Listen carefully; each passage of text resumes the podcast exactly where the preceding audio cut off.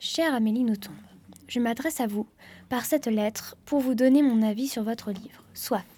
Je m'appelle Mathilde, je suis en seconde GT2 et je participe au prix Goncourt des lycéens avec ma classe.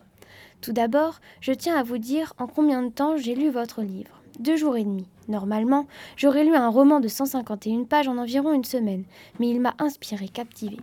J'aime beaucoup votre œuvre pour plusieurs raisons. La première est que même s'il traite de la religion, à aucun moment vous nous incitez à croire. Vous donnez votre point de vue en faisant parler le personnage principal, Jésus, avec sincérité et simplicité. Deuxièmement, votre sincérité vers la fin de l'œuvre m'a touchée car je trouve qu'il n'y a pas assez de personnes qui disent et font remarquer que Dieu n'est pas que le bien. Il est beaucoup, trop, beaucoup d'autres choses encore.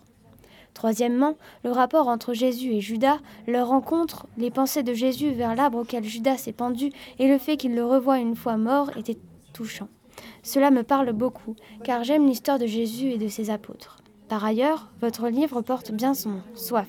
Je vous cite, Pour éprouver la soif, il faut être vivant. Le rapport à cette sensation est omniprésent dans votre livre, ce que je n'aurais pas cru quand je l'ai pris pour le lire. Je me souviens m'être dit, trop court ce, titre, mais en fin de compte, il colle parfaitement. Pour finir, je dirais que le rapport à la mort exprimé aussi dans ce roman est un point très important.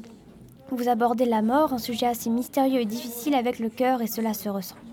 Chère Amélie Nothomb, pour conclure, je vous demanderai une seule chose. Continuez, oui, continuez à écrire aussi longtemps que vous vivrez et même plus. Merci d'avoir créé un livre aussi intéressant et touchant.